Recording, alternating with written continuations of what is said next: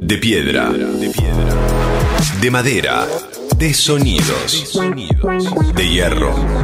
De hormigón. De hormigón. O de palabras. El mundo está formado por puentes. ¿Cómo se llega de un lugar a otro? ¿Qué artificio une dos puntos? Puentes. Con Diego Tomasi. En maldita suerte.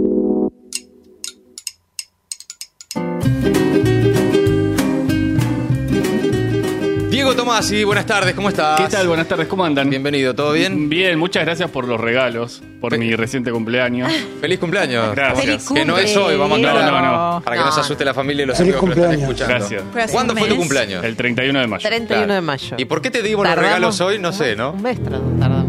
Porque son divinos. Gracias. Hay que aclarar que tenemos una seguidilla de cumpleaños No, fatal. Mayo es tremendo. Mayo es tremendo, tenemos como 7 millones de cumpleaños en un mismo mes. Sí, creo- es como marzo del 24 en vencimiento del FMI, Sí. eh, más o menos. No, y se fue espaciando porque hubo dos viajes eh, y se fue entregando a dos, tres semanas de plazo. Cuenta gotas. No, no, no, no hace falta que explique. No, señor. a la gente, porque después nos cuestionan, ¿viste cómo Sí, son? Además teníamos que esperar que habiliten el, el swap de Joan, Ah, pues lo compramos en. Además, cuando uno cumple años, lo que uno quiere es que se bien. Sí, Sí. sí, sí. Los Sí. regalos van y vienen. Bueno, Tomasi, Bueno, eh, ¿A dónde atención vamos? a, a lo de hoy. Les, Atención. les voy a leer algo que dice así. ¿cómo le gusta leer a Tomás? Para que nadie pueda leer sus penas y dar cuenta de su fragilidad, Agota Christoph escribe su diario íntimo en una lengua inventada. Tiene 14 años y se encuentra en un internado a medio camino entre un cuartel y un convento, según sintetiza. Durante las horas de estudio, una vez que ha terminado las tareas, escribe aquello que por las noches la ha hecho llorar, siempre en silencio. Recuerda cuando desde la ventana del comedor podía ver a su padre, el maestro de la única escuela del pueblo, escribir con el pizarrón. El aula estaba separada de su casa por un patio. Esto sigue y esta historia aparece en Lenguas Vivas, libro recién publicado por el escritor argentino Luis Sagasti, y de él les quiero hablar. En Lenguas Vivas hay pizarrones, como habrán notado, es decir, escrituras que se borronean y que vuelven a escribirse. Hay lenguas que han muerto o que buscan sobrevivir. Hay copos de nieve que se desarman. Hay una lengua inventada por mujeres chinas en el siglo III que permaneció oculta a los hombres hasta 1984, es decir, que las, las mujeres la mantuvieron en secreto durante 1700 años. Wow. Y también hay una sombra que acompaña al narrador del libro. Recordemos que el narrador es a quien corresponde la voz que narra, no necesariamente es el autor. La sombra de un hermano muerto demasiado joven. En realidad yo creo que Sagasti eligió contarnos todo lo otro para contarnos eso. La historia de un hermano cuyo cajón deja una marca en la mano del narrador, del hermano vivo, porque agarró mal una de las manijas. La obra de Sagasti, la obra eh, en su totalidad de Sagasti es muy singular, muy distinta a todo lo que puede leerse hoy en Argentina. Él nació y vive en Bahía Blanca y además de escribir, da clases, es músico, es crítico y justamente cuando uno lee sus libros se encuentra con un tipo de ritmo o de construcción que por momentos parece seguir los mecanismos de la improvisación del jazz. Hablé sobre esto con él y esto dijo. Ah. El jazz es una música que yo escucho muchísimo, sobre todo los pianistas. Yo en general los tomo como maestros eh, cuando doy clase, ¿no? Eh, Mis clases son semejantes a mi literatura. Uno tiene una pequeña partitura, uno sabe lo que tiene más o menos que decir, pero por supuesto uno no, no, no anda con una hojita, ni con un plan, ni con nada, porque es, pierde espontaneidad y perdés la oportunidad de que vengan nuevas ideas, ¿no es cierto? De modo que yo siempre he tomado eh, Telonius Modo a Keith Jarrett como, como modelo, si se quiere, de, lo que es una narración, ¿no? Y, la literatura es algo parecido, ¿no? Tenés la idea y después, sí, si vas improvisando, tanteando, hay como un lanzarse al vacío, ¿sí? Lo que sí es verdad, a mí me preocupa muchísimo la, la musicalidad del texto me interesa leer textos que tengan, que tengan su música, no su musiquita, ¿viste? la musiquita cuando, a mi entender. Ah, se repite, se reitera una, una métrica, si se quiere, repite las oraciones como si fuesen compases y eso es muy tedioso, ¿no? Se nota la costura. Hay cosas que son melódicas, otras cosas son sincopadas y otras que no son nada, ¿no? A mí la, la, la musicalidad del texto, la, la cadencia, el ritmo, el tono, es una preocupación. Y muchas veces está obviamente al servicio de lo que uno quiere decir, darse la mano entre bueno, forma y contenido, si se quiere. Bueno, yo creo que las ideas tienen cierta musicalidad para ser expresadas. Estoy casi convencido de eso. La literatura de Sagasti genera el extraño efecto, es extrañísimo, les aseguro, de conmover a medida que acumula datos. Mm. Les voy a dar dos ejemplos A de ver, otro libro que se llama Leiden Limited.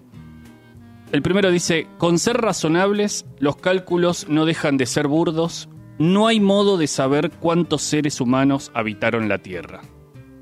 Y otro, al ser pi infinito, al día de hoy se han calculado más de 10 trillones de decimales sin que haya patrones de repetición, es casi seguro que en su secuencia figure nuestra fecha de nacimiento seguida de nuestro número de documento, así como el número exacto de judíos muertos por los nazis. Oh. En este mismo libro, Sagasti cuenta esta historia que también les leo. Cuando tenía nueve años, Leonard Cohen tomó una corbata de su padre, le hizo un tajo y guardó allí una nota que le había escrito.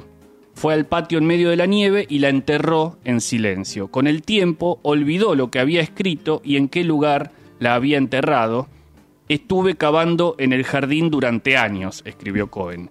Tal vez sea lo único que hago, buscar esa nota, dijo Cohen en su discurso de aceptación del premio Príncipe de Asturias, con ochenta y pico de años de edad, agrego yo.